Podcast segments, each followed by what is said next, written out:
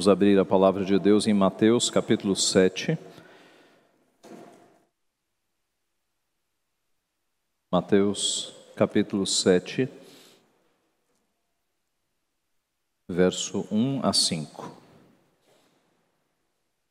Diz assim a santa e inerrante palavra do Senhor: Não julgueis para que não sejais julgados pois com o critério com que julgardes sereis julgados, e com a medida com que tiverdes medido, vos medirão também. Porque vês tu o argueiro no olho do teu irmão, porém não reparas na trave que está no teu próprio? Ou como dirás a teu irmão: Deixa-me tirar o argueiro do teu olho, quando tens a trave no teu? Hipócrita, tira primeiro a trave do teu olho, e então verás claramente para tirar o argueiro do olho de teu irmão. Vamos orar mais uma vez.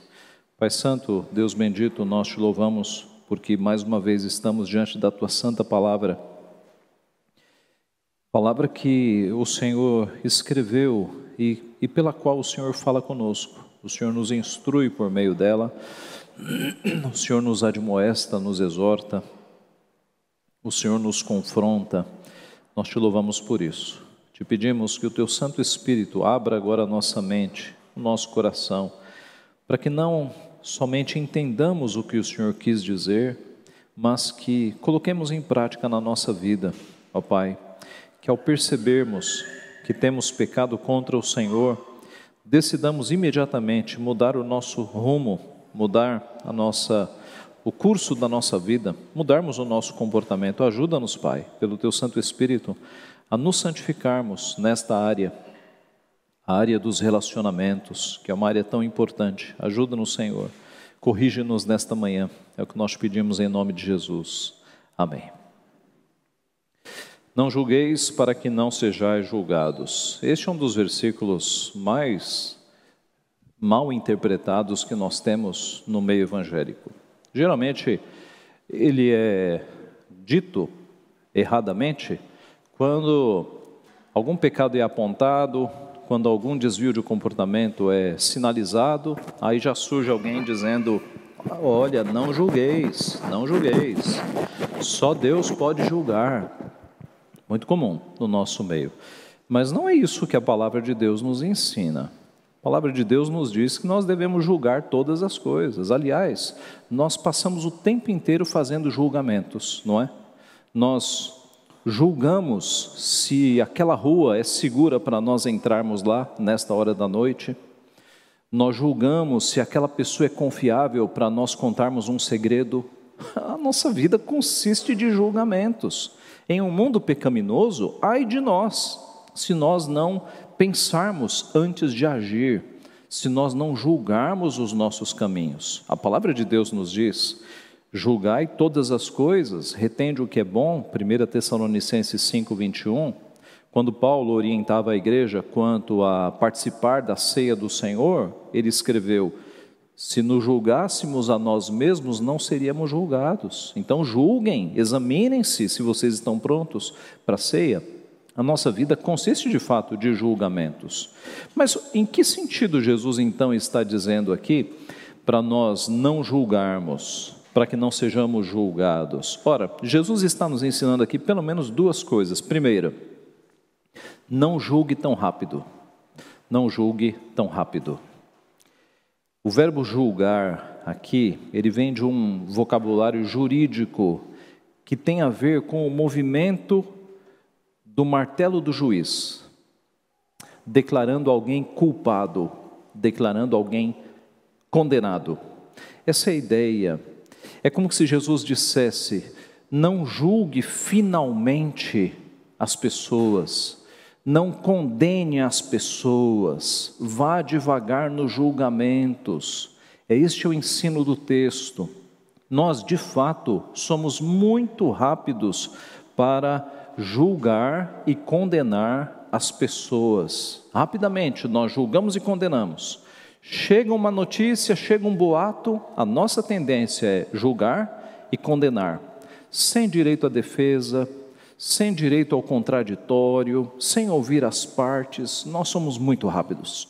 Julgamos e condenamos, pronto, próximo. É assim que nós fazemos. Aquele que age com um senso de maior justiça, ele ouve a história e aguarda um pouco, ouve os dois lados. Se a coisa for grave, chama a pessoa para ouvir a pessoa, age com mais misericórdia, se informa melhor, vai mais devagar. Talvez você já tenha sido vítima disso. Talvez você já tenha sido julgado e condenado sem direito à defesa. Julgada e condenada sem nem saber que estavam falando de você. E as pessoas ouviram uma história, bateram o martelo num juízo e pronto, você está condenado. Certamente você pode se lembrar disso. Agora, talvez você também já foi o carrasco nesta história. A nossa tendência é nos lembrarmos quando nós somos a vítima, porque dói, né? Aí a gente sofre. Mas possivelmente você já tenha agido assim também. Tenha julgado uma pessoa, condenado a pessoa, sem ao menos ouvir a pessoa, sem dar o direito de defesa. É quanto a isso que Cristo está nos alertando. Não julgueis para que não sejais julgados, não condeneis para que não sejam condenados. Não julguem tão rápido, pois com o critério com que julgardes, sereis julgados, e com a medida com que tiverdes medido, vos medirão também. Critério e medida são as palavras. Cristo está falando aqui de proporção. Com o critério em que vocês julgarem, vocês serão julgados.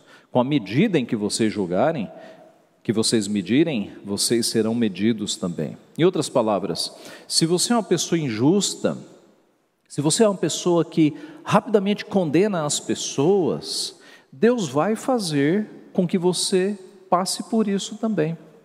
Deus vai te corrigir na mesma medida, no mesmo critério. Ele vai usar o mesmo tipo de pecado para que você aprenda uma lição. E aliás, o nosso Deus, ele faz isso direto direto.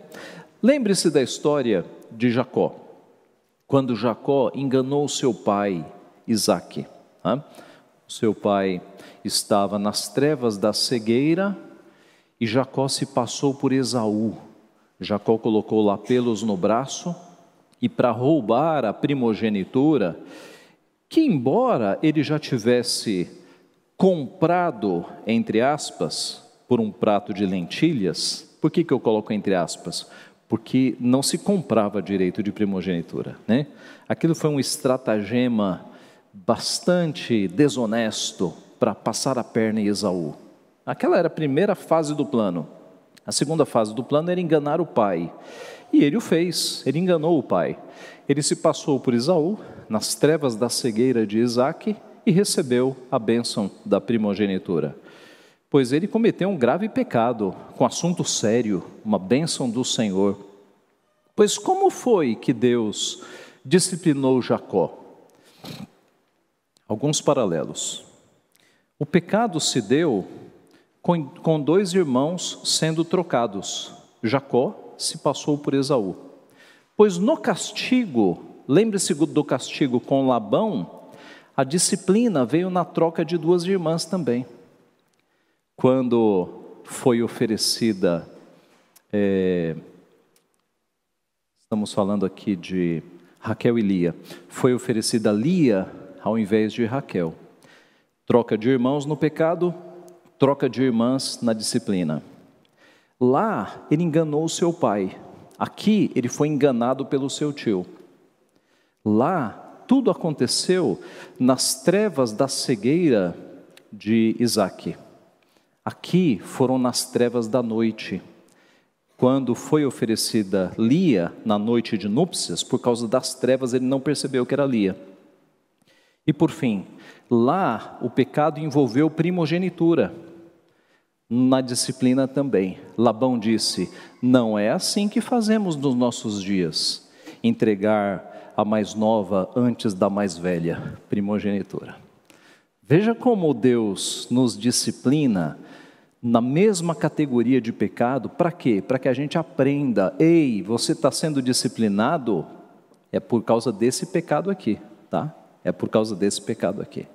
Deus não nos disciplina sem aproveitamento. Ele nos disciplina sempre nos mostrando uma lição. Voltando aqui para o texto, com o critério em que vocês julgarem rápido, vocês serão julgados rápidos também. Então, cuidado, porque você vai ser disciplinado na medida em que você pecar. E Deus nos disciplina? É claro que disciplina. Ele é o nosso Pai, nós não somos bastardos. Deus disciplina o filho a quem ama. Então não tenha dúvida quanto a isso. Se há áreas na tua vida em que você está quebrando a lei de Deus, Deus vai puxar a tua orelha, Deus vai te disciplinar. Não tenha dúvida quanto a isso. Davi arruinou a família de Batseba, nós conhecemos a história. Deus fez Davi se arrepender, fazendo com que a espada entrasse na sua família. Pecado na família, disciplina na família. Assim, se você julga precipitadamente, se você está acostumado a ouvir coisas e já julgar e já condenar sem nenhuma misericórdia, saiba que se você não arrumar este pecado, Deus vai te disciplinar da mesma forma. Qual é o caminho melhor, meus irmãos, neste assunto? Como é que a gente faz então para não cair neste tipo de pecado? Ora, julgamentos caridosos, julgamentos misericordiosos. Esta é a solução da palavra. Veja o que, que Tiago escreveu, capítulo 2, verso 13. Porque o juízo é sem misericórdia para com aquele que não usou de misericórdia. O juízo é sem misericórdia para com aquele que não usou de misericórdia. A misericórdia triunfa sobre o juízo. Então, nesse assunto, a solução está na palavra misericórdia. Vamos ter misericórdia das pessoas. Quando chegar um boato, uma notícia a você de um fato que envolve outra pessoa, calma, não passa para frente, segura a tua língua, segura os teus dedos nas redes sociais, calma, não seja tão rápido, ore pela pessoa, e se a coisa for grave, pegue mais informações, converse com a pessoa. Meus irmãos, é, especialmente os presbíteros da igreja vão entender de uma forma mais apropriada o que eu vou falar agora. No pastoreio de uma igreja surgem muitas questões e nós nunca podemos fazer uma conclusão, fazer um julgamento sem ouvir as duas partes. Nunca, nunca.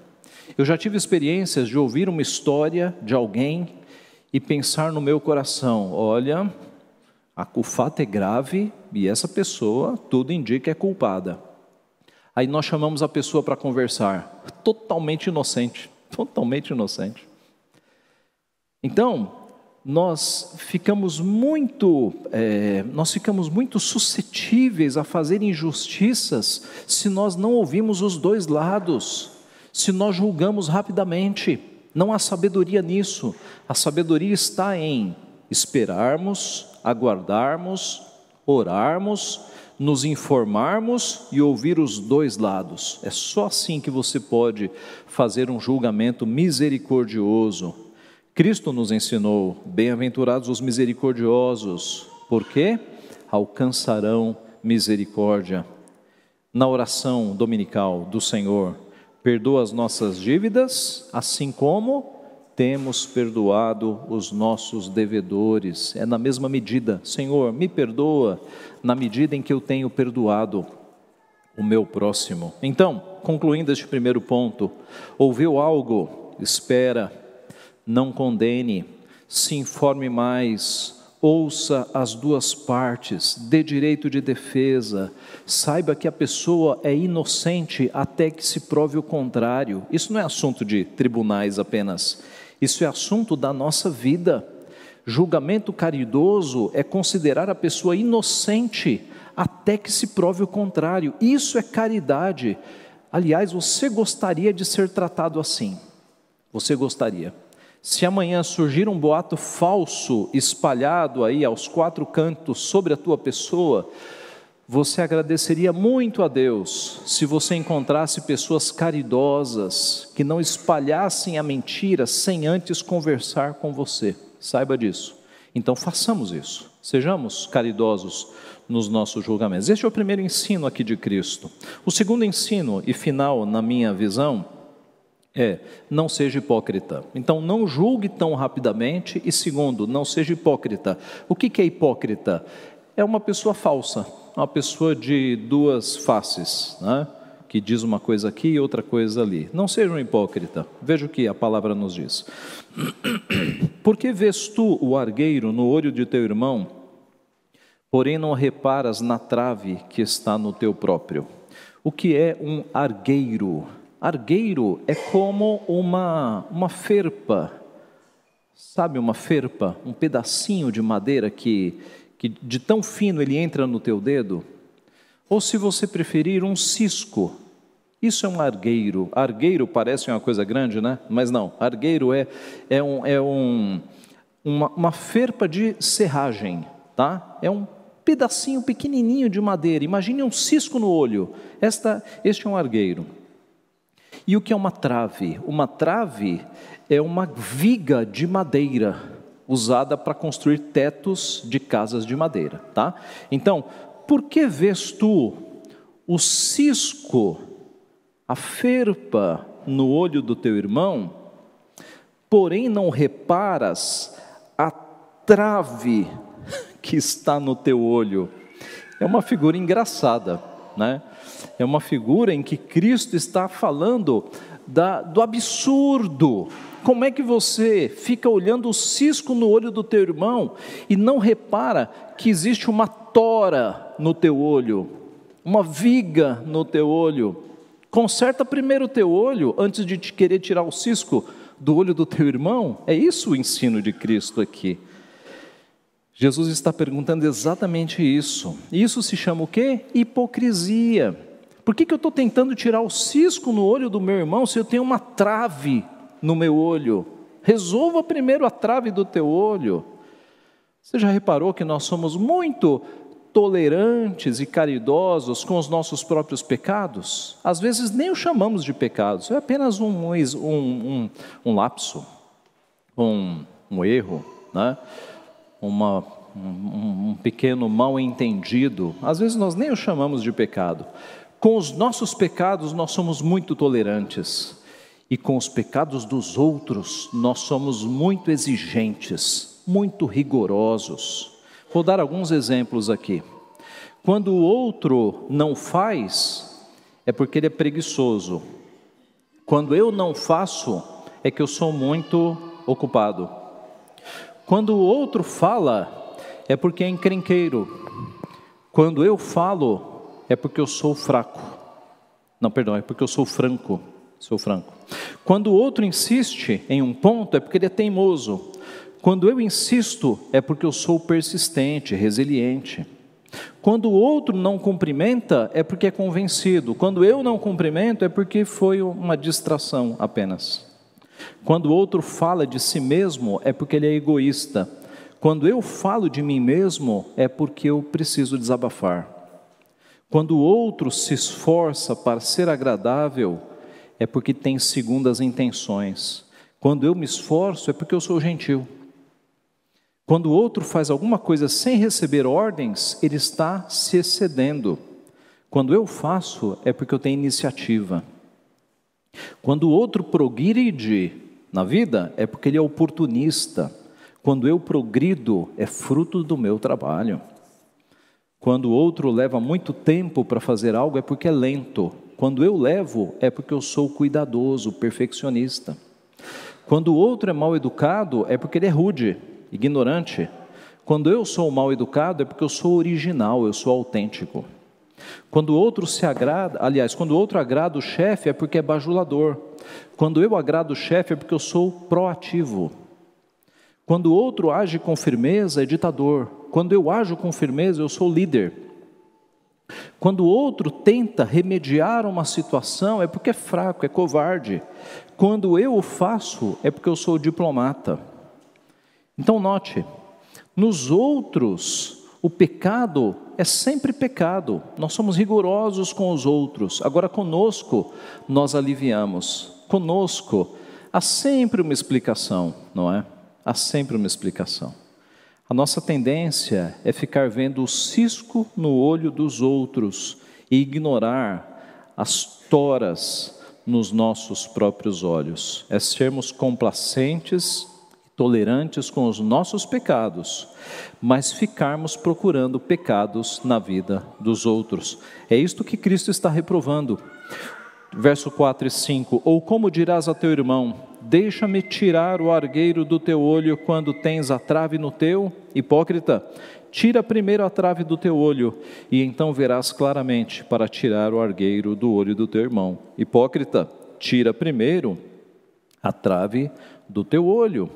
Cristo está condenando aqui também, meus irmãos, a, aquelas pessoas que são excessivamente críticas, que vivem procurando pecado nos outros, encontrando ciscos e pecados na vida dos outros. Alguns crentes usam isso, inclusive, como autodefesa. Né? Numa tentativa de esconder os próprios pecados, compensam achando pecado na vida dos outros. Olha o que Cristo está te dizendo aqui. Arrume a tua vida primeiro. Tire as traves do teu olho primeiro, antes de ficar procurando cisco nos outros. Um pastor chamado J.C. Riley, comentando este texto, escreveu o seguinte: O que o nosso Senhor condena é um espírito crítico que em tudo encontra alguma falta. A prontidão em condenar as pessoas por causa de coisas pequenas ou questões de pouca importância o hábito de fazer julgamentos duros e precipitados, a disposição em exagerar os erros e fraquezas do próximo e de sempre pensar o pior. Isso tudo nosso Senhor nos proíbe. Então nós devemos inverter esta perspectiva. Nós devemos ser duros e exigentes com os nossos próprios pecados e sermos tolerantes e pacientes com os pecados dos outros. Porque quem somos nós? Que nível de santidade é esse? Para nós ficarmos exigindo perfeição do próximo. Você é santo para exigir perfeição do próximo? Não, não somos. Então, vamos ser duros com os nossos pecados. Vamos chamar de pecado o nosso pecado e todos os dias pedir perdão por eles. E quanto aos pecados dos outros, vamos sempre nos lembrar que nós somos pecadores também. E vamos tratar os outros com paciência, com mais tolerância. A Bíblia nos diz que o amor verdadeiro tudo sofre, tudo crê, tudo espera, tudo suporta. Nós devemos ser caridosos, nós devemos ser amorosos, nós devemos ser pacientes com as falhas dos nossos irmãos. Aliás, o texto está falando aqui entre irmãos tá? É sempre entre irmãos. O que torna o texto mais pesado para nós, né? Porque nós, no relacionamento entre irmãos, entre família da fé, é que temos essa tendência de ficar vendo cisco no olho e no comportamento dos outros e sem perceber as traves que estão no nosso olho. Provérbios 17, 9. O que encobre a transgressão adquire amor, mas o que traz o assunto à baila separa os maiores amigos. A ideia daquele que é muito rápido para levantar assuntos que poderiam estar ainda sendo tratados encobertos, né? E aí separa amigos e gera contendas, etc. Então não seja um hipócrita. Cuide dos teus pecados primeiro, leve-os diante do Senhor. Ore como Davi. Sonda-me, ó Deus, Salmo 139. Sonda-me, ó Deus, e conhece o meu coração. Prova-me e conhece os meus pensamentos. Vê se há em mim algum caminho mau e guia-me pelo caminho eterno. Concluindo, esta expressão tão bela que Cristo nos ensinou, não julgueis para que não sejais julgados, tem sido interpretada muito incorretamente. Não interprete mais incorretamente. Nós devemos, de fato, fazer julgamentos e analisar situações. Julgai todas as coisas e retende o que é bom. O texto que Cristo nos ensina é: não julgue tão rápido. Não seja uma pessoa julgadora, que fica olhando para tudo e para todos e julgando e condenando e julgando e condenando. Calma, tenha mais paciência, ouça as partes, ouça os dois lados não seja de fato alguém tão julgador e tão condenador, não seja assim. E também não seja um hipócrita, não é? Seja mais rigoroso para com os teus pecados. Peça para Deus tratar os teus pecados primeiro e tenha paciência com os teus irmãos. Que Deus assim nos abençoe. Amém.